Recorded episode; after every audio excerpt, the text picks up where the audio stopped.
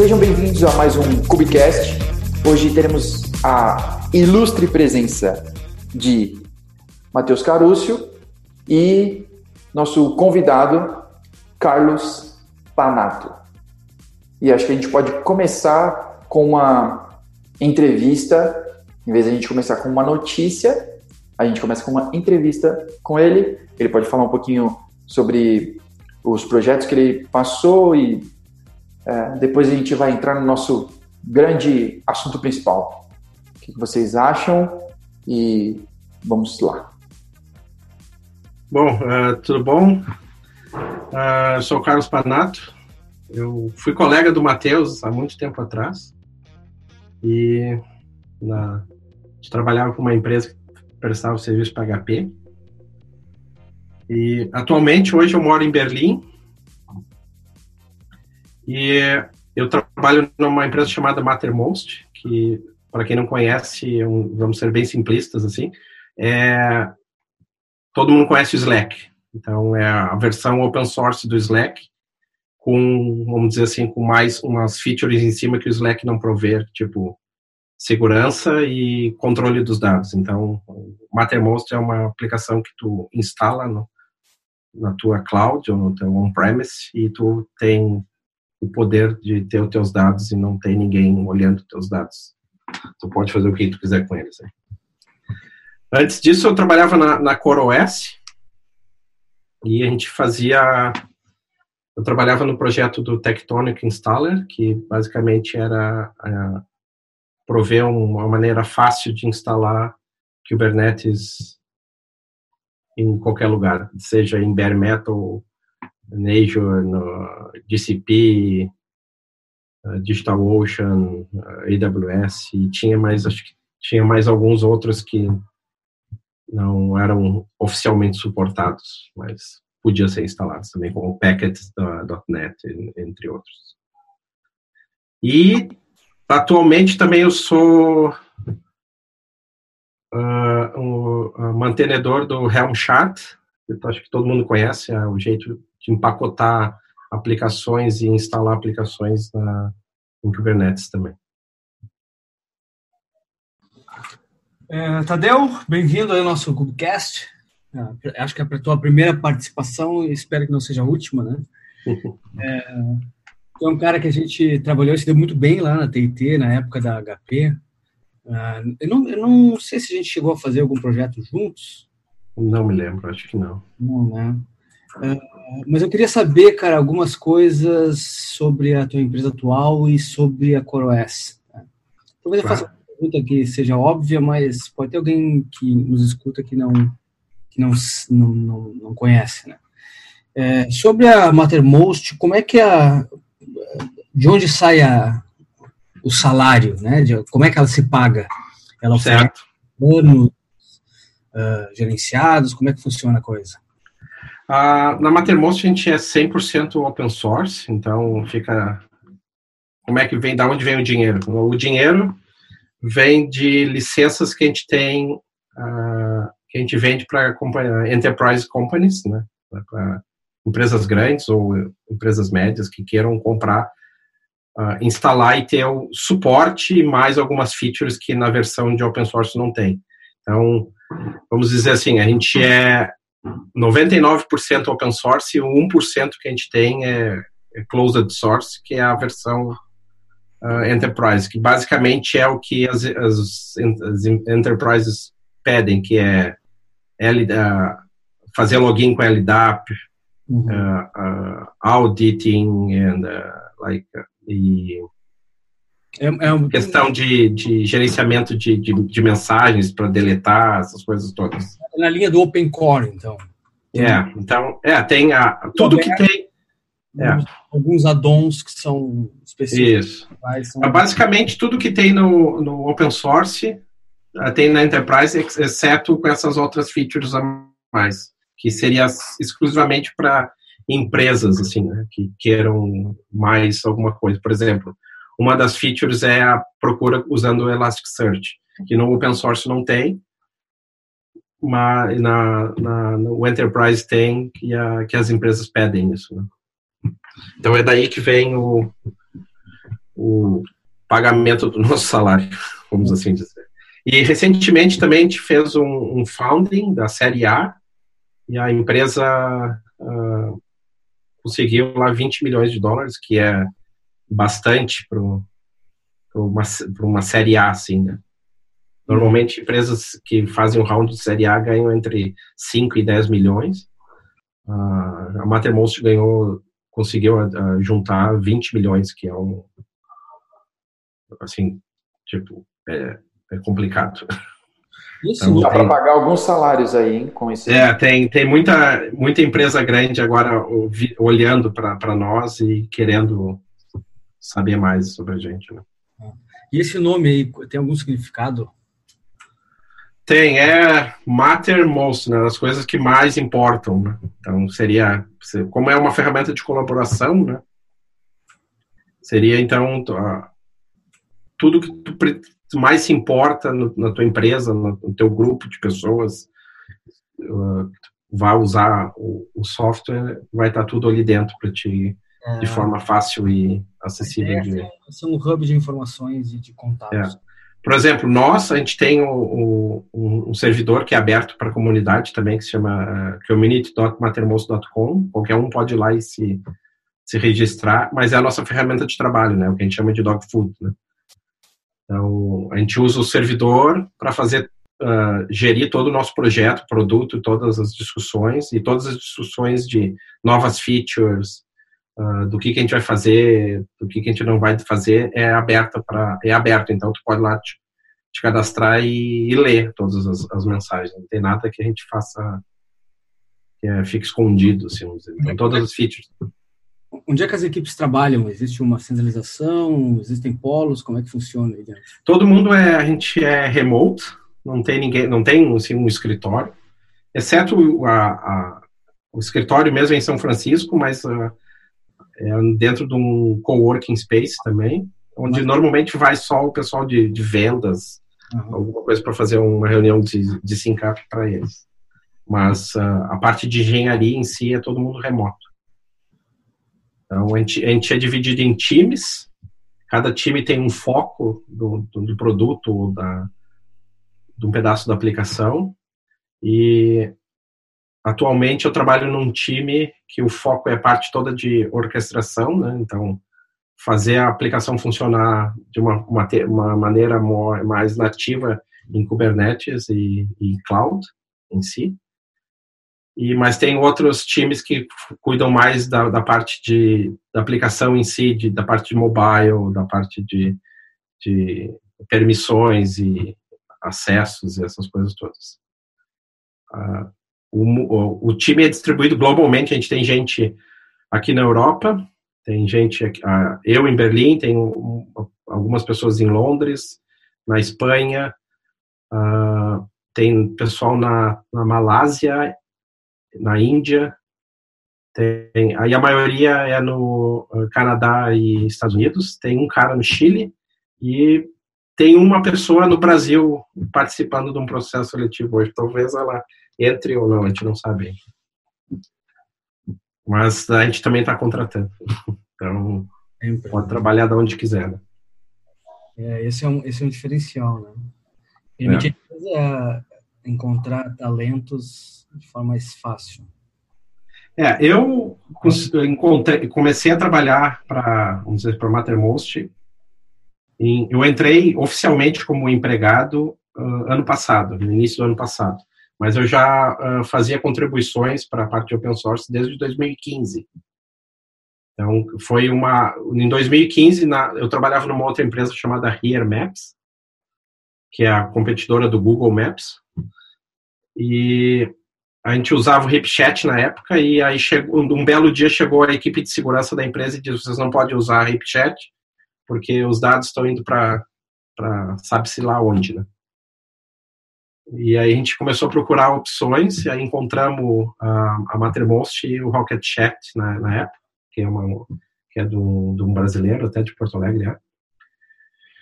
E na época eu queria aprender Go, e aí, quando eu descobri a Mattermost, eu falei, ó, então é uma boa hora de aprender Go usando algum um projeto que eu possa contribuir, né? Porque eu sou terrível em aprender coisas e imaginar projetos para fazer do zero. Então, comigo não funciona isso.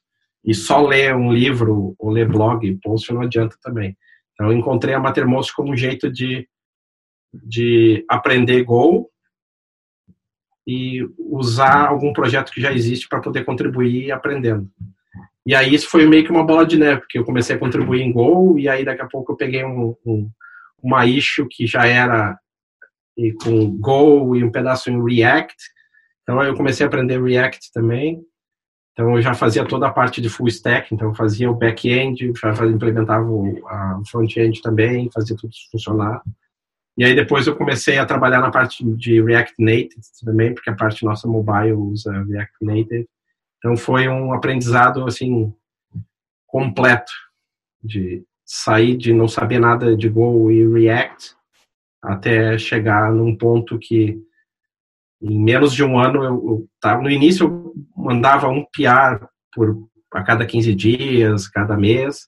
Depois assim começou a crescer, crescer, crescer, eu estava mandando tipo 10, 15 PRs por semana pro, pro, pro produto.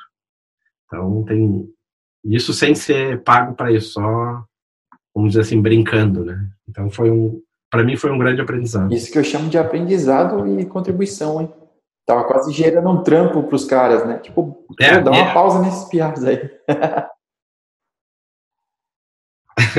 Não, mas isso por um lado foi bom, porque isso foi a, uma porta de entrada para poder entrar na CoreOS também, porque a CoreOS também era basicamente uh, tudo que se era tudo que é feito lá era em Go, então, quando, como eu tive esse aprendizado antes, eu já, eu já conhecia, já tinha uma experiência, vamos dizer assim, um, eu posso chamar de profissional, né? Porque eu, as coisas que eu fazia para a Mattermost era para o produto, não era uma coisa que tá. depois ia ser descartada. Então, uma das, da, vamos dizer assim, das vantagens que eu tive quando eu fiz a entrevista na CoreOS foi, ah, eles me perguntaram, ah, tu contribui para projetos open source? Sim, contribuo. Está aqui a, o, o, projeto que eu contribuo basicamente. Eu tenho outras contribuições na parte do, de Jenkins e, e outros projetos lá, mas a, o mais o meu forte na época era na Mattermost. Então tinha eles olharam lá o, o log do, do meus commits e eu, ah, tá aberto. Não precisamos fazer teste de de Go contigo para saber se vai saber programar ou não, né? Porque tava tudo tudo público ali, né? Então dava para ver os comentários, dá para ver tudo. Então, na CoroS, quando eu fiz a entrevista, foi basicamente mais perguntas sobre como funcionava Kubernetes, como, como é que containers funcionam, essas outras coisas. Eu não sei se eu vou te atropelar, Matheus ou Carlos, mas é, eu ia te perguntar agora como que isso tudo se conectou a Kubernetes. E era mais ou menos para onde você estava indo de repente. É, na, na, nessa época, em 2016, o Kubernetes já tinha alguma coisa, né? Então já, já se falava e eu estava interessado nisso também. Então eu comecei a estudar por conta, mas não tinha onde aplicar porque ninguém usava ainda, assim, poucas empresas usavam em produção mesmo. E aí o que, eu fiz para poder uh, aprender um pouco mais, eu instalei meu próprio cluster, né? eu tenho rodando até hoje.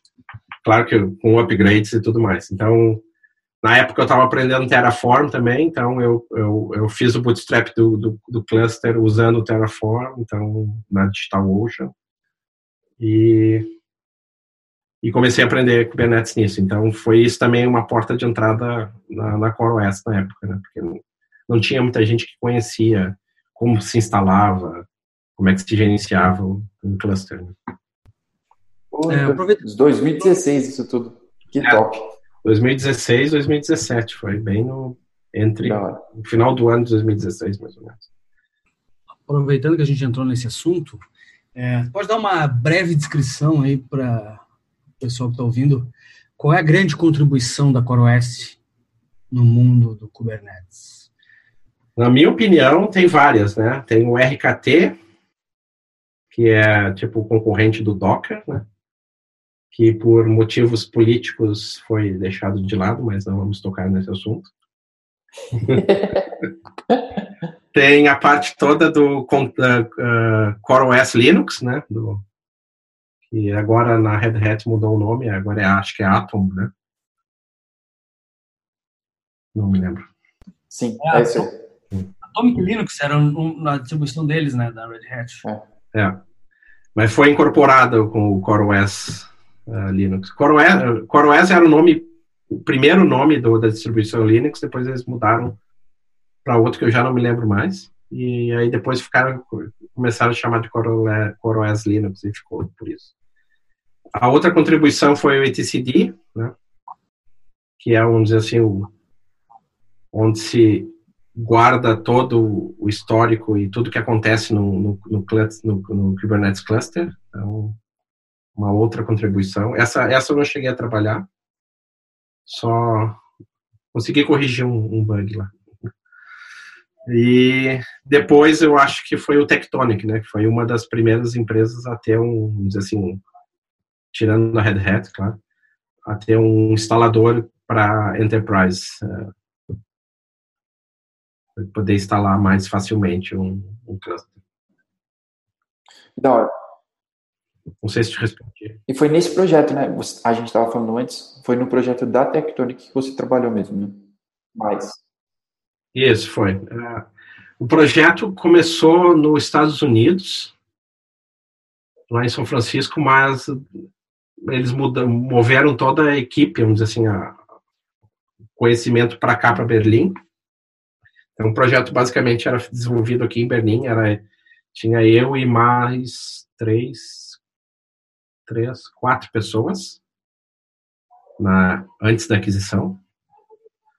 Então, foi feito todo aqui. Então, a gente usava, basicamente, a gente usava o Terraform para instalar o cluster e manter, manter o cluster também. E ele instalava outras coisas juntos também, né? Que eram os addons que tinha no, no Tectonic, que é comparável aos addons que tem no Open no OpenShift também. Né? Eu cheguei a, a, dar uma olhada nesse projeto. Uh, aqui na GitHub a gente também adota alguns instaladores. O, por exemplo, o OpenShift a gente usa os Ansibles Sim. do projeto o Kubespray a gente usa também. Uh, Cops está começando a entrar agora. E na época eu cheguei a olhar o, o Tectonic e dar uma brincada com ele, mas como a gente estava muito focado em OpenShift naquele momento, acabou que não entrou no nosso roadmap. Mas eu achei um projeto bem interessante, foi um dos primeiros que eu vi que, que usava o Terraform como base e já é um adianto, porque a gente acaba conversando uma língua em comum. É. Tanto curiosidade, depois da aquisição toda, o, vamos dizer assim, o, lead engineer do nosso time, ele foi trabalhar na HashiCorp, né? Porque ele, como a gente fazia tudo em Terraform, pegaram o cara e levaram para a HashiCorp, né, para desenvolver o módulo de Kubernetes da, do Terraform. O mundo é muito pequeno. Ah? O mundo é muito pequeno. É, não, é pequeno demais. então tá. Uh, agora, fast forwarding para 2019, a gente teve uma evolução aí muito rápida do Kubernetes, né, desde a da, da incepção do projeto, lá o pré-Kubernetes, do que existia antes, uh, porque a gente tem hoje, então a gente tem plataformas inteiras sendo reconstruídas. A própria Red Hat está nessa onda já há bastante tempo. a cada dois anos eles reconstroem tudo. Yeah. Tudo que tu, todo conhecimento que tu, que tu investiu ali para adquirir, tu tem que estar tá sempre renovando. Isso de uma forma geral no Kubernetes, né? Uh, mas a base dele é uma base sólida. O que está o que tá sendo revolucionado diariamente são as os penduricalhos, né? Sim. Então, o, o assunto desse Cubicast, na verdade vai ser meio, metade do assunto, acredito, é a questão de operators, né? Uh, de onde eles vêm, né? O que que eles, do que que eles se alimentam e o que crescem. É, esse é a nossa nosso foco hoje, porque a gente vê um, uma, uma audiência de uma nova audiência, né, de pessoas que partem do, de métodos uh, antigos e já tentam uh, entrar na, na, crista da onda. Então o cara acaba que não, não pega lá, né, não, não existe um, uma curva de aprendizado. Então tu tira alguém que até ontem estava comprando servidor para colocar na empresa e hoje quer uh, instalar operators. Né? Então existe toda uma, eu acredito, né, que existe uma uma escada que a gente precisa subir que está sendo cortada, né? E, o, o, e hoje a, a, palavra de ordem é operator. Né? Uh, é, o novo buzzword. Né? É, o novo buzzword, é o novo NoSQL. Como é que tu vê essa, essa nova onda aí? Uh, tu acha que, a, que os operators como conceito, eles tendem a se solidificar ou é algo que vai ser fragmentado? Uh, hoje, por exemplo, existem, existe uma dezena de operators para, sei lá, Elasticsearch. Não sei se existem, mas... É, existem uns três, quatro. É, existe uma, uma porrada de operators para várias coisas diferentes e muitas coisas repetidas. Então, tá difícil a gente ter uma padronização nessa área. Né? E já é uma coisa que o, que o Kubernetes sofreu com as distribuições e, e as incompatibilidades entre instalações. É, como é que tu vê essa, essa onda do operator hoje? Só um pouquinho antes, o operator, o termo operators e Kubernetes operators também foi desenvolvido na CoreOS. Acho que a CoreOS fez bastante coisa para o Kubernetes. É, o primeiro foi o etcd, né? Um operator para etcd. Não, não, ele, a, a, a CoreOS, é, ela fez o primeiro operator foi o etcd, mas ela que cunhou, vamos dizer, esse, esse termo, né? Sim, sim. Eu lembro de ter assistido em 2016 na Cubicon, na primeira Cubicon em Seattle, uma apresentação lá do CEO do Brandon, Brandon, Brandon, Brandon Phillips. É, que ele falava já nessa época sobre o operator de TCD e já mostrava o conceito, as ideias. É. O, hoje a gente vê bastante, vamos dizer assim, uh, operadores, né, uh, vamos dizer assim, que não são aplicações, né, são componentes bases para rodar suas aplicações, né. Então é tipo, tem operador de Elasticsearch, tem operador de, de MySQL, de Postgres, de do etcd, Vault. Vault vamos dizer que dá para ser um, chamado de uma aplicação também. Mas basicamente o início dele, ele foi, assim, na minha visão, foi feito mais para tu rodar, poder rodar aplicações uh, stateful de uma forma mais, vamos dizer assim, mais suave, sem ter todo o overhead de ter que gerenciar e tudo mais. A ideia do, opera, do operador é realmente tirar todo esse overhead do, vamos dizer assim, do, o usuário admin do Kubernetes lá que tem que manter, agora eu tenho que fazer backup dos discos, eu tenho que fazer restore dos discos, eu tenho que fazer um upgrade do disco ou qualquer outra coisa parecida, eu tenho que fazer upgrade do MySQL, essas coisas todas. Então, a ideia do operador é deixar todo esse trabalho transparente para quem está usando ele. Então, só vai lá e diz, eu quero um operador MySQL com dois membros do Master Master, com esse tamanho de disco, que me faça backup a cada X horas e se eu precisar de um restore é assim que vai ser feito. E ele vai lá e, e mantém isso para ti. Se por um acaso aparecer alguma versão nova do MySQL e tu especificou que tu gostaria de fazer upgrades, ele vai lá e faz o upgrade transparente, automático para ti. Então, eu enxergo que num futuro acho que essa parte de operadores vai ser bem forte e vai ter outras aplicações que no caso hoje eu estou trabalhando na, no operador do Mattermost para poder instalar isso e ele vai gerenciar todo o life cycle da, da aplicação Mattermost para ti, né?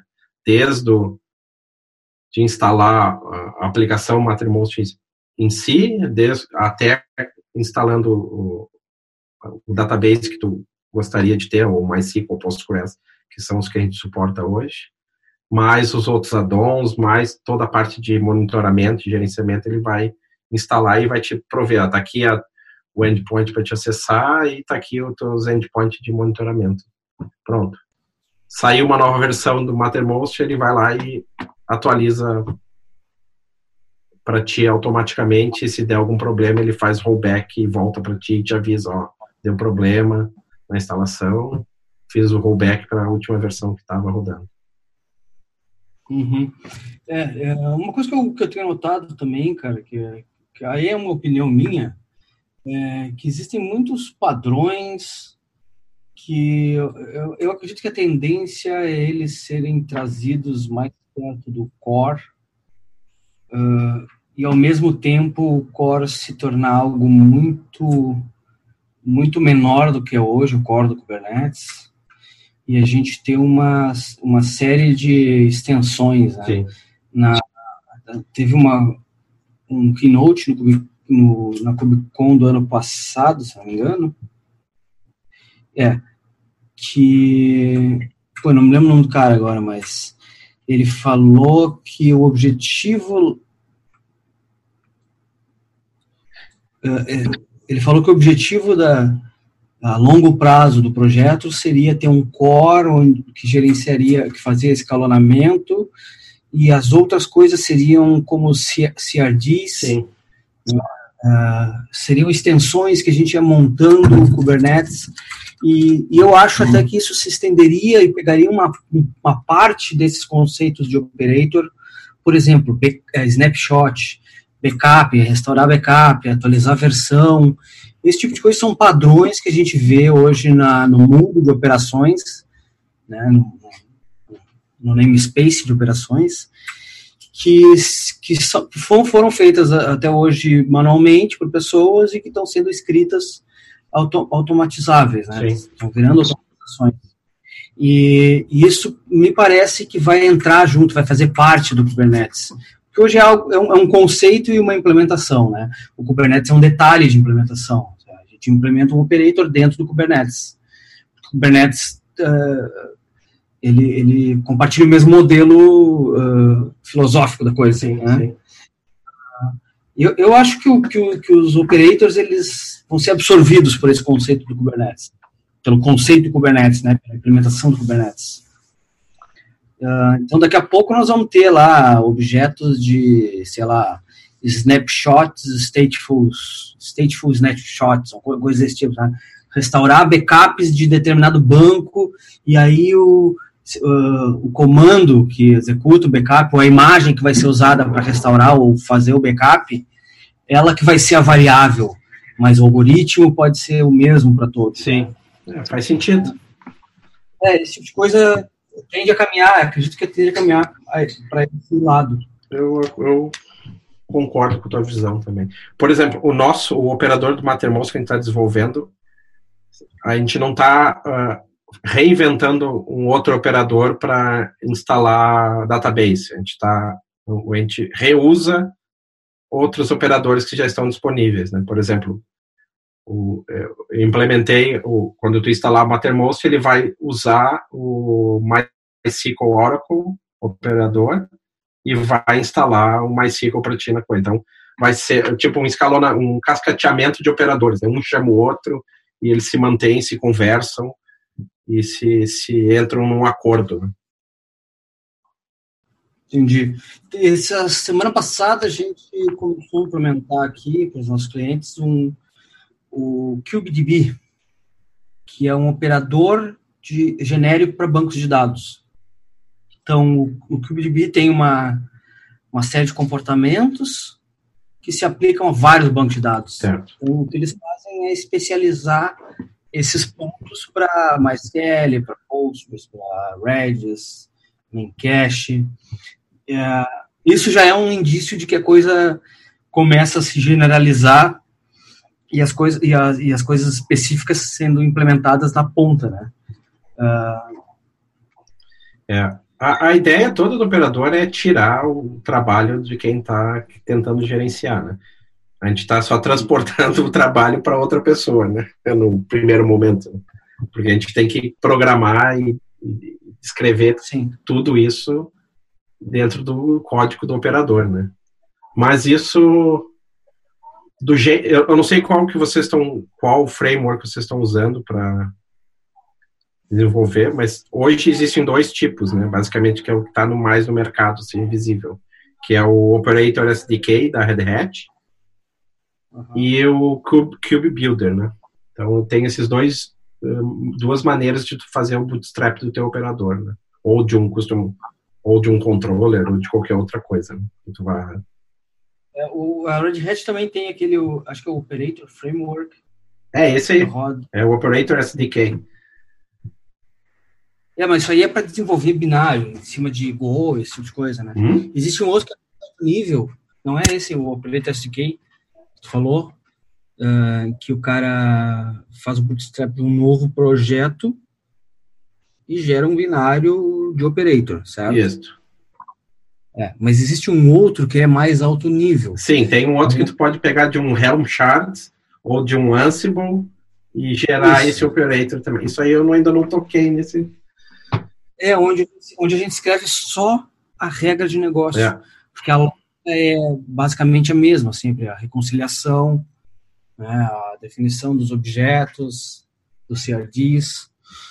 Uh, esse esse é, um, é um projeto interessante para se olhar, Operator Framework. Deixa eu dar uma olhada aqui, Operator. E, por coincidência, um pedaço do time que desenvolve esse operador, esse framework, esse SDK, fica aqui em Berlim também, então às vezes eu vou no, no antigo escritório lá da CoreOS e bato um papo com o pessoal ali para entender o que, que estão oh, planejando legal. fazer, né? Ah, joia. Podemos te, podemos te usar de espião. Hein? Pode.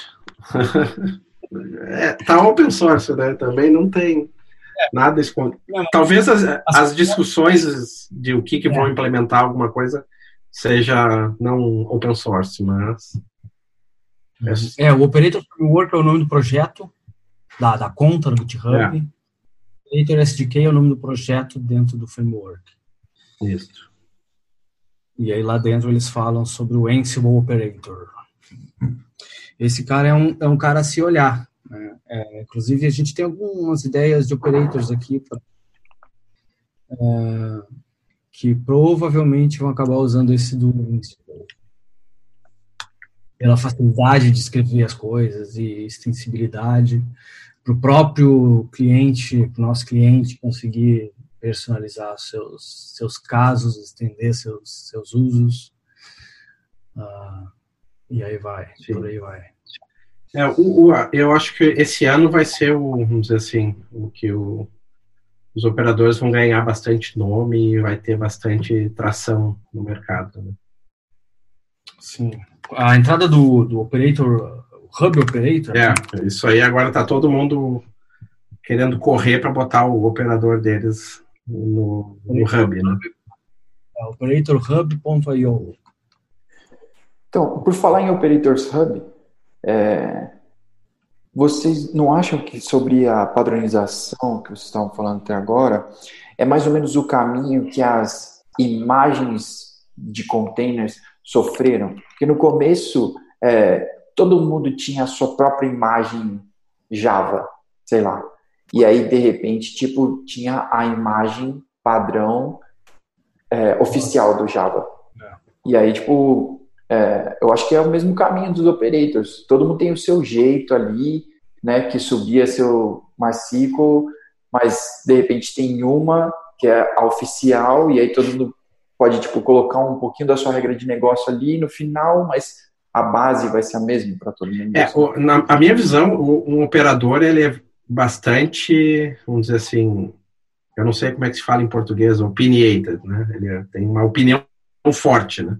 Eu vou instalar, é, eu vou instalar desse jeito e se tu não gosta, procura outra coisa, né? É assim que eu vou instalar, é assim que eu vou gerenciar, é assim que eu vou cuidar todo life cycle do, do, do meu produto, vamos assim dizer. Então ele não é opinativo? Não, ele é bem opinativo. Ah, beleza. Então, eu, por exemplo, para o MySQL, eu estava olhando e vendo, tem uns três, quatro tipos, né? Tem o do, da Oracle mesmo, então se tu concorda com as coisas da Oracle, tu vai lá e escolhe a Oracle. Tem o da Percona e tem alguns outros dois, três ali que eu não me lembro mais, mas são, não são tão oficiais assim, né?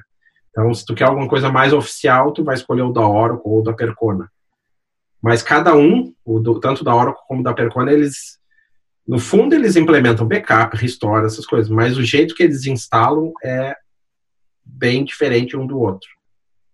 Uhum. Eu acho que não tem essa fragmentação que nem teve com as imagens container, porque não é algo trivial escrever um operator. Tá? Demanda um conhecimento da ferramenta muito maior do que demanda um conhecimento de uma linguagem para criar uma imagem, Sim. certo?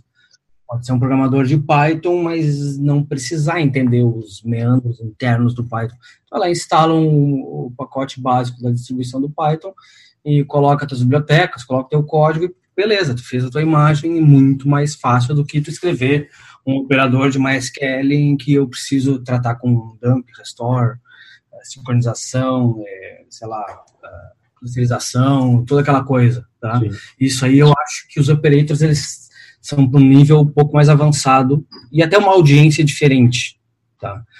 O, a audiência do operator não é a mesma audiência do desenvolvedor de imagem.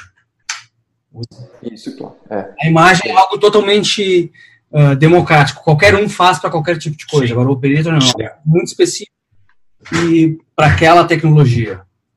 Então, a gente vai acabar usando muito mais do que escrevendo. É. Mas, no fundo, no fundo, o operator, se tu ser bem simplista, ele vai aplicar os, os manifestos Kubernetes lá no, vai aplicar um deployment, vai aplicar um stateful set, vai aplicar um service. Vai... É, se materializa no Kubernetes como objeto de Kubernetes. É.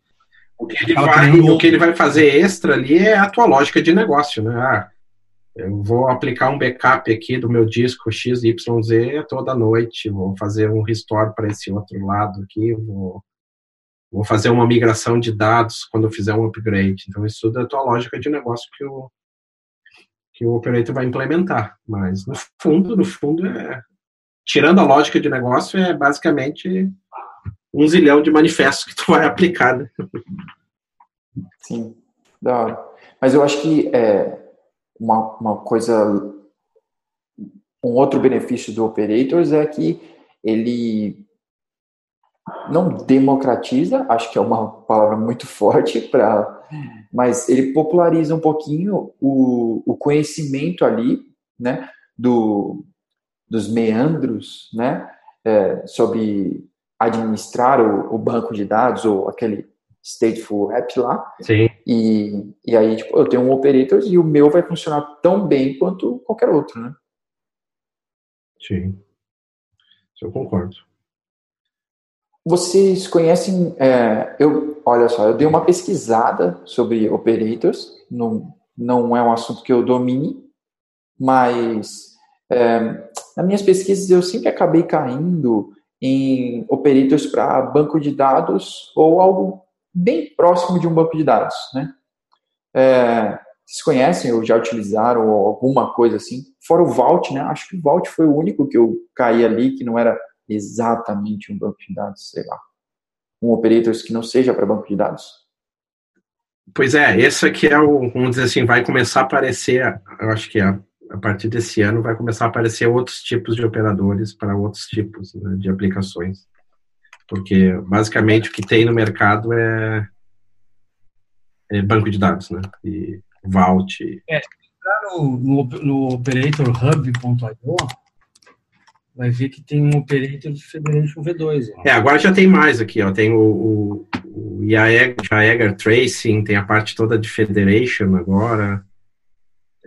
Da, da, da, própria da, da AWS Service Operator. É, tem, tem esse, tem o Prometheus também agora. Tem... Umas coisinhas que fogem. Micro Eu acho que eu vi o East Operator também para facilitar. Envoy Operator também, acho que eu já ouvi, achei por aí. Ah, Istio Operator é muita buzzword no mesmo, na mesma fase, né? é clickbait, certeza. É, ele vai facilitar, os operadores vão facilitar muito a tua a utilização, né? Porque porque se pensa, eu, eu penso assim, um, A gente tem um cluster de Kubernetes instalado na empresa e a, a empresa de, decidiu usar essa estratégia de ter um cluster dividido por namespace para cada time, sei lá, o namespace A, de, traço production, namespace A, traço teste para o time A. Então, tem diversas estratégias que pode ter. Então, tu tendo um operador, um operador no, no cluster, fica muito fácil para quem vai consumir as aplicações nos namespaces poder, ah, eu quero agora, quero instalar o Prometheus aqui no meu namespace, quero instalar o Grafana, quero instalar outras coisas, eu só vou lá e clico ou aplico o manifesto e está ali pronto para mim poder usar já direto. Uhum. Sem ter toda, ter que me preocupar, ah, como é que eu vou instalar isso, que parâmetros eu tenho que usar, qual é o limite de de CPU que eu vou, de memória que eu vou ter que setar aqui, e um monte de outros, que tamanho de disco que eu vou usar. O operador já vai te trazer isso, vai te refinar e vai te dar mais, menos opções, né, para te escolher. Tipo, ou se tu só chama ele, ele vai instalar com a coisa default dele. Então fica muito fácil de tu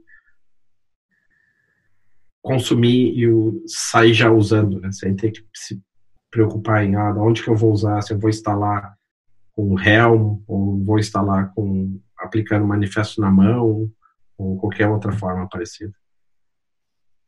Um, uma outra fonte de operators é o Awesome, awesome Operators. No, uh, no GitHub, procura por Operator Framework, lá dentro tem o projeto Awesome Operators, que tem mais coisas do que, do que tem no, no Hub é, que é uma lista mais antiga até.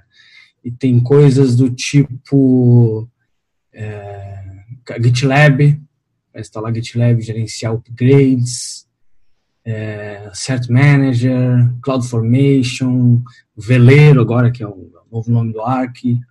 Então, eles têm algumas outras coisas além de banco de dados. Né? Coisa, uh, Wildfly, uh, que é um, um, framework de Java é, agora não sei como que eles vão usar esse, esse operator no Fly, o que que, né, como é que se usaria, qual é a aplicabilidade disso.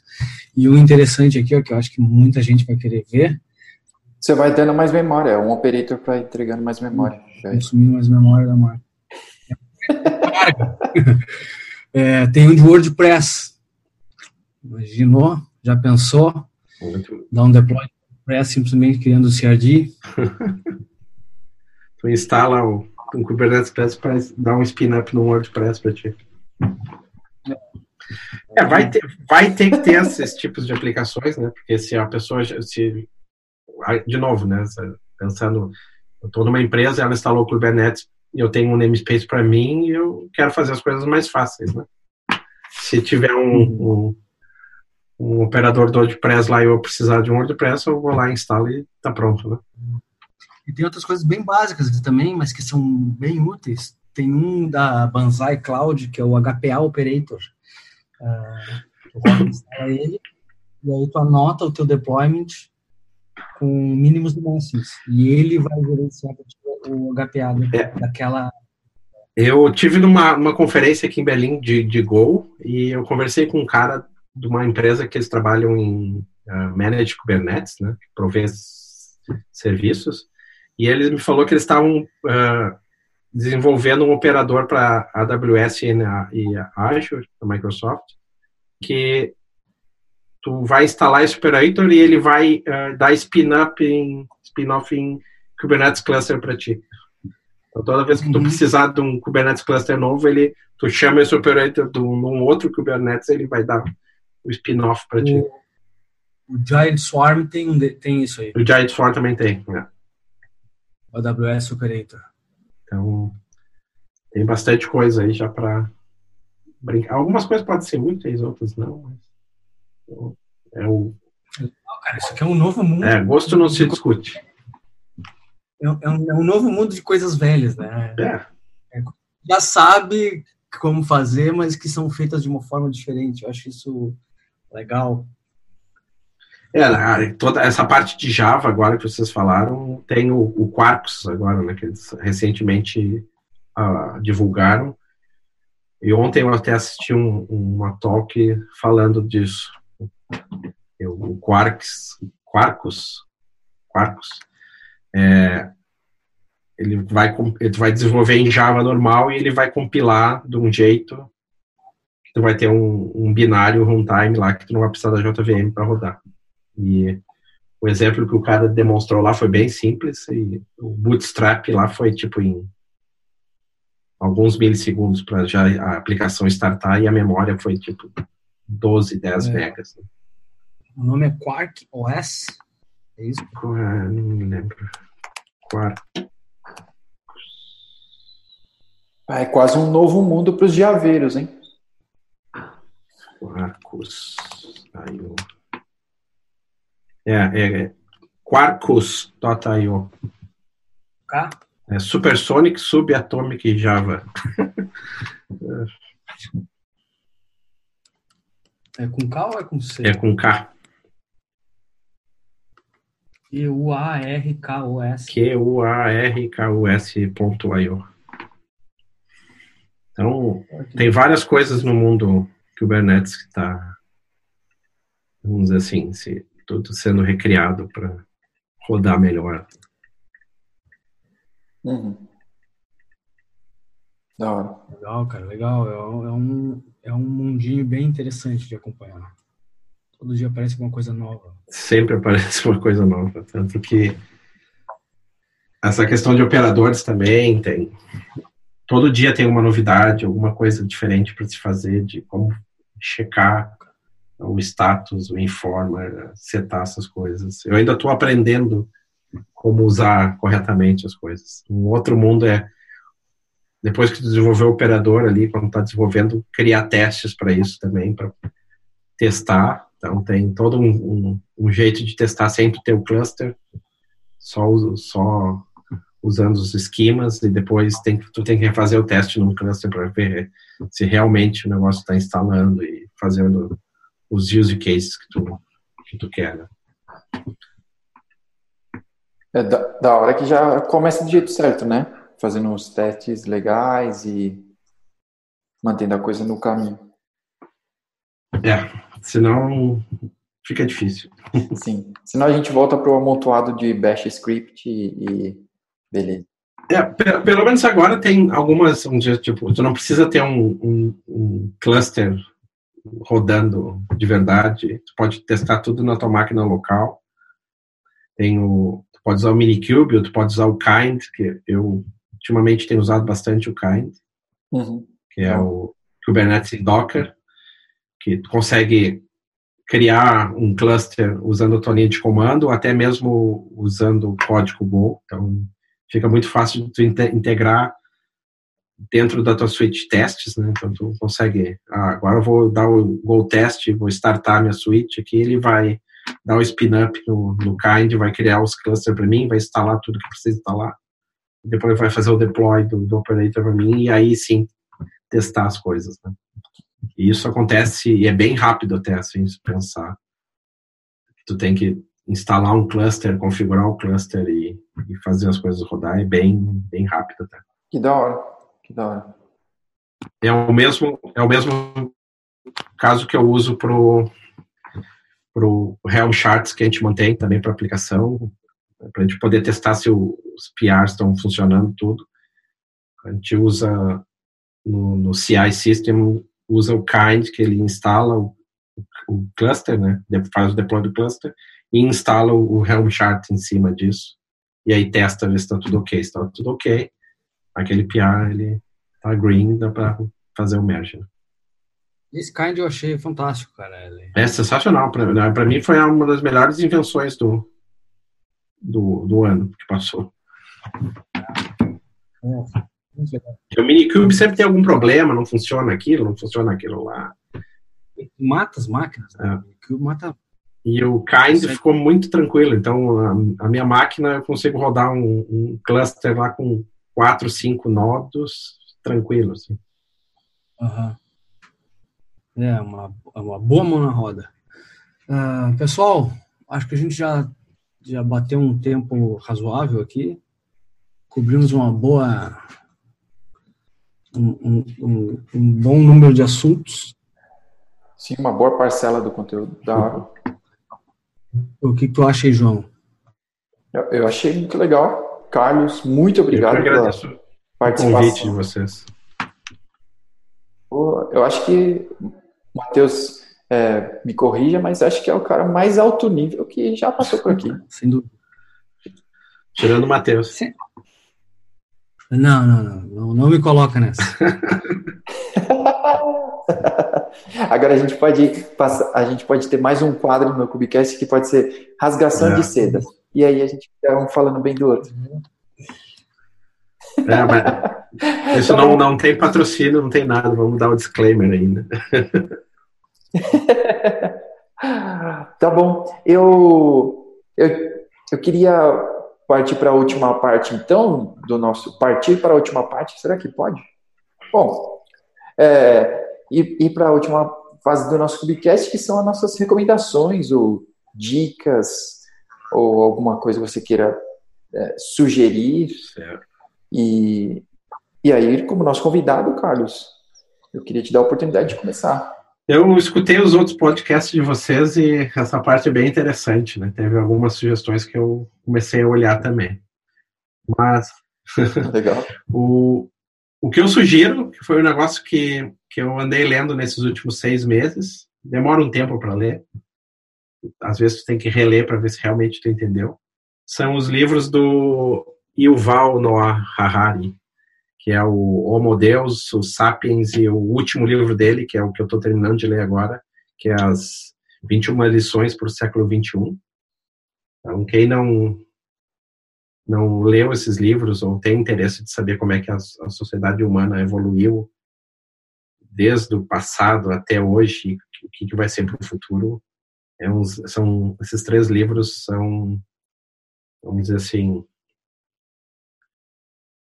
bem diferentes. Abriu minha mente para algumas coisas que eu achava que que valia a pena ou que não valia a pena, me fez ver a, a realidade de uma outra forma. Que da hora. Aconse aconselho ler na sequência, ler o Sapiens, ler o Homo Deus e depois ler o 21 lições. São livros que não, não são não são rápidos de ler, eles são bem extensos, mas eles explicam bastante coisa. Assim. A minha recomendação é muito mais mundana. Mercado Livre e compra vitamina C. Toma todo dia. Tem alguma justificativa? Porque aqui, aqui, na, na, aqui na Alemanha eu tomo todo dia vitamina D3, né? Como não tem muito, não tem muito sol, eu tomo uma vitamina para ver se dá um, uma reposição. É. Vamos pegar a gripe. Eu tive uma gripe. Fazia tempo que eu não tinha gripe. Estou há um ano já tomando vitamina C. Tive uma gripe, lembrei como é ruim ter uma gripe. Ficou um dia sem tomar vitamina C e ficou gripado. É. tá bom. Eu vou. Bom, quem, quem escutou o Cubicast sabe que normalmente eu indico filmes. Eu vou continuar é, nesse padrão. Eu vou indicar o é, Triple Frontier no Netflix. Saiu agora esses dias aí, é do próprio Netflix. É, mas não parece um. Não parece um filme de tipo os mercenários, quer dizer, parece um filme tipo os mercenários, sei lá, essas coisas, mas é, eu gosto de tirar lições do, dos filmes que eu assisto e desse eu tiro uma lição de que é, aonde a ganância pode te levar, né? Normalmente não é para um lugar bom, mas eu achei bem legal. É, o filme é animado, assim, é legal de assistir. É, para quem gosta desse gênero, né, de tiro, sei lá, mas é bem legal. Parece um pouco com Escobar, alguma coisa desse tipo, mas se você assistir pensando nisso, avaliando os caras aí, é, tem uma lição aí, eu achei bem da hora, achei legal compartilhar. Esse filme eu vi também, é bom, só o final que eu não gostei. É. Vamos contar o final. Ó, no final. Beleza. Então acho que a gente fica por aqui. Muito obrigado, Obrigado Carlos, a vocês. mais uma vez. Eu estou à disposição. E eu espero. É, eu espero que a gente possa gravar muitos outros. É, muito da hora ter outras pessoas participando aí. E se você está ouvindo e gostaria de participar, entre em contato com a gente no Twitter ou marketing@getup. Ah, faz uma fumaça aí, sei lá. A gente entra em contato sempre. Estamos aceitando sugestões de assunto. Isso, exatamente. Inclusive, Tadeu, se quiser já deixar alguma sugestão para o próximo. Tem toda a parte de, do Helm Charts e da outra parte do, vamos dizer assim, Customize também. E, querendo ou não, existe uma briga entre esses dois aí. E a nova versão do Helm também. É, esse é um assunto que eu acho legal também. Eu, eu, eu queria, inclusive, ter trazido esse assunto antes, sobre o Helm, uh, mas aí o João não deixou. eu, eu sou Helm Chart Maintainer do, do projeto da org em si. Então, se vocês tiverem qualquer dúvida, pode vir falar comigo também. Legal, legal. Pô, vamos ver se a gente levanta aí um pouquinho esse assunto e a gente grava um. Beleza. Muito bom. Um grande Falou. abraço. Um abraço. Falou, mais.